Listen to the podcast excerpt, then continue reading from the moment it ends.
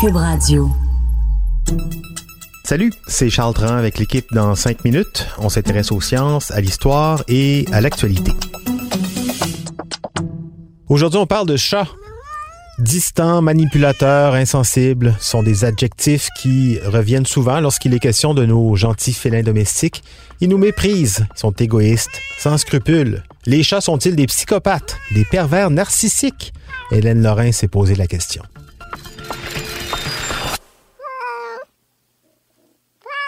Même ceux et celles qui vivent avec des chats depuis longtemps connaissent leurs fâcheuses habitudes. On ne peut pas leur dire quoi faire, ils peuvent passer des heures à se foutre de nous. Leur air bête naturel rivalise avec celui de tous les top modèles du monde. Ils volent nos spots sur nos fauteuils préférés, ils nous dérangent quand on mange, ils veulent sortir dehors pour aussitôt vouloir revenir à l'intérieur. Ils n'ont aucun respect. Et cette comparaison est encore plus désavantageuse pour les chats lorsque les chiens entrent dans le porte. Les chiens, si obéissants, si diligents, si souriants, si comme nous. Les chiens ont appris à nous imiter. En fait, les humains ont sélectionné et élevé des chiens pour leurs caractéristiques physiques, certes, on le sait, mais aussi pour leurs caractéristiques psychologiques.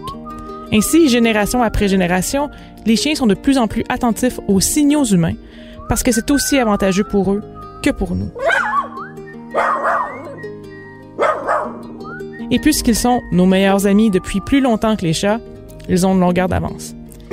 Et les chiens aiment ça, imiter les humains. Ils étirent leur gueule pour avoir l'air de sourire, ils baissent leur tête pour avoir l'air coupable, ils chantent avec nous, ils sautent de joie avec nous. Même que les chiens qui apprennent à hausser leurs sourcils pour faire une petite face cute ont plus de chances d'être adoptés. Il n'est pas surprenant que nous les trouvions aussi attachants. Les chiens se basent sur nous. Les chats, pendant ce temps-là, ils ont juste l'air de s'en foutre. Mais ils ont des bonnes raisons pour ça.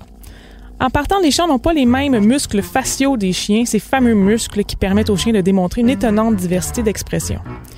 Les chats communiquent plutôt par leur corps, tout particulièrement leurs oreilles et leur queue. Leurs yeux aussi tressent également leurs émotions. Petit tutoriel du langage chat. Des yeux avec des pupilles élargies révèlent un chat énervé, alors qu'un chat qui cligne des yeux lentement est tranquille et confiant. D'ailleurs, si un chat vous regarde en fermant les yeux tranquillement, c'est comme s'il vous envoyait un bisou. Des oreilles un peu inclinées avec les pavillons dirigés vers l'extérieur indiquent un chat au repos. Un chat est curieux et alerte si ses oreilles sont dressées sur sa tête et dirigées vers l'avant. Et lorsqu'un chat tient ses oreilles bien rabattues sur sa tête, il est irrité ou il a très peur. En tous les cas, éloignez-vous. La queue est un autre baromètre pour sonder l'humeur du chat. Une queue bien dressée en forme de point d'interrogation témoigne d'un chat heureux et accueillant. À l'inverse, une queue entre les jambes révèle un chat qui a peur. Et si un chat garde la queue à l'horizontale et qu'il la fait bouger de gauche à droite en grand mouvement, il est impatient et tendu. Alors, votre chat est-il un psychopathe? Non.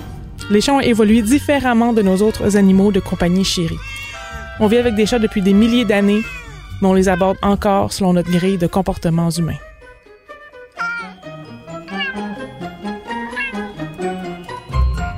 Oui, et c'est difficile de ne pas projeter de comportements humains sur nos animaux de compagnie. Les vidéos de chats, de chiens, de perruches, de cochons d'Inde sur les réseaux sociaux ne nous aident pas non plus à faire autrement.